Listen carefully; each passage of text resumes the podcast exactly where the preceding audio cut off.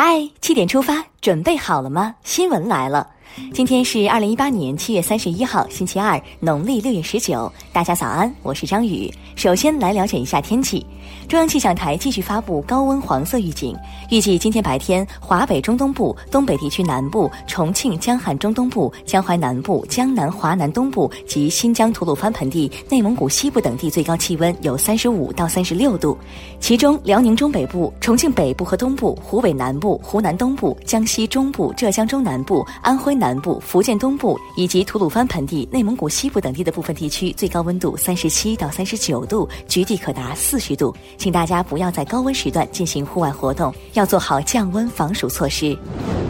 先来关注国家主席习近平的亚非之行，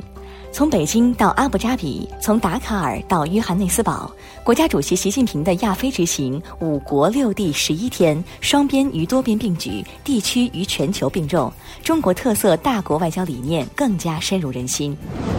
国务院总理李克强七月三十号主持召开国务院常务会议，听取吉林长春长生公司违法违规生产狂犬病疫苗案件调查进展汇报，要求坚决严查重处，并建立保障用药安全长效机制。药品安全无小事。七月三十号，国务委员兼外交部长王毅在北京同英国外交大臣亨特举行第九次中英战略对话。在对话结束后的记者会上，王毅就中美贸易摩擦问题阐明立场。他表示，中方对话谈判的大门始终敞开，但单方面威胁和施压只会适得其反。接下来告诉大家一个好消息：工信部等十三部门决定，自二零一八年七月起到二零一九年十二月底，在全国开展综合整治骚扰电话专项行动，包括全面清理各类骚扰软件，严格规范金融类电话营销行为等，并将违法违规行为列入相关信用记录。终于可以告别各种营销电话的骚扰了。国新办昨天举办新闻发布会，文化和旅游部相关负责人表示，要力戒红色旅游中的低俗、庸俗、恶俗现象，恶搞也要有底线。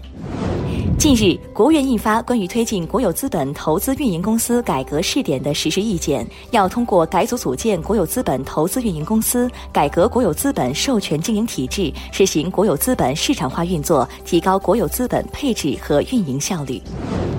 近日，浙江、北京、山西检察机关依法对中共中央宣传部原副部长卢伟涉嫌受贿案，中央纪委驻财政部纪检组原组长莫建成涉嫌受贿案，河北省人大常委会原副主任张杰辉涉嫌受贿案提起公诉。据财政部网站消息，二零一八年中央财政困难群众救助补助资金一千四百点九亿元已全部下达，用于低保特困人员救助供养、临时救助、流浪乞讨人员救助、孤儿基本生活保保障等五方面支出，民生工作效率高。今年上半年，我国就业形势继续稳中向好。经济之声评论员王强点评：从二零一三年到二零一七年，每年新增就业都超过一千三百万人。我国拥有将近十四亿人口，能连续取得这样的就业成绩，值得点赞。就业形势稳，饭碗端得牢。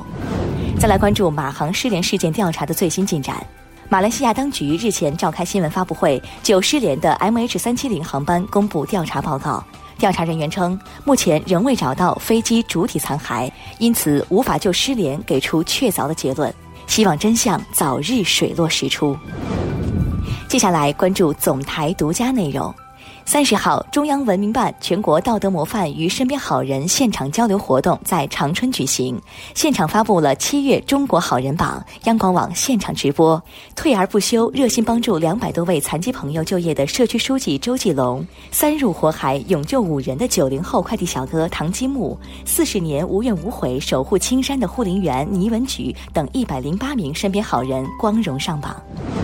下面来看一组资讯，首先关注国内。截至目前，全国已有二十九个省份公布上半年 GDP 数据。从 GDP 总量来看，广东、江苏、山东位列前三；从 GDP 增速来看，贵州以百分之十点零的成绩暂居全国第一，是唯一一个两位数增长的省份。你的家乡排第几呢？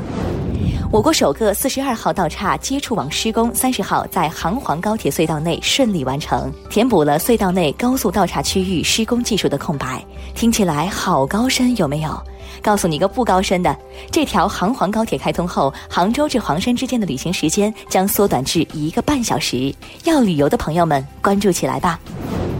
自八月一号起，北京市巡游出租车不含电动出租车每运次加收燃油附加费一块钱。明天起，在北京打车首选电动车。此前备受关注的浙江湖州作家抢劫杀人案又有最新进展，被告人汪某明、刘某彪一审均被判处死刑，剥夺政治权利终身，并处没收个人全部财产。一九九五年十一月二十九号凌晨，湖州市织里镇圣舍村一饭店旅馆的老板一家三口及一名住客被残忍杀害。被告人之一的刘某彪在案发潜逃二十三年后被抓时，已是安徽知名作家、中国作家协会会员。法网恢恢，疏而不漏啊！下面把目光转向国际。近日，印尼著名旅游胜地龙目岛发生六点四级地震，已造成十六人死亡、六十七人重伤，尚无中国公民伤亡报告。但有七名中国游客被困龙目岛林贾尼火山等待救援。三十号，中国驻印尼登巴萨总领馆称，该七名中国公民健康状况良好，预计将很快安全撤离。大家出国旅行一定要注意安全。当地时间今天上午十点，韩朝将与板门店举行第九次将军级军事会谈，重点讨论在板门店联合警备区试点解除武装，进而落实四月二十七号的韩朝联合宣言板门店宣言中的军事协议事项，也就是将整个非军事区打造成真正的和平地带。和平来之不易，需要双方共同努力。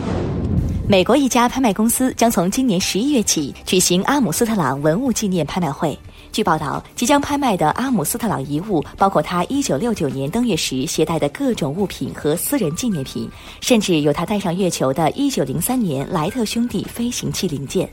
月球暂时上不去了，这纪念品倒是可以关注一下。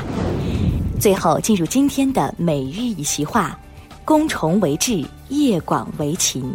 二零一三年三月十七号，第十二届全国人民代表大会第一次会议在北京举行闭幕会。习近平总书记在会上发表讲话时引用“攻崇为志，业广为勤”，指出实现中国梦、创造全体人民更加美好的生活任重而道远，需要每个人继续付出辛勤劳动和艰苦努力。“攻崇为志，业广为勤”出自《尚书·周书·周官》，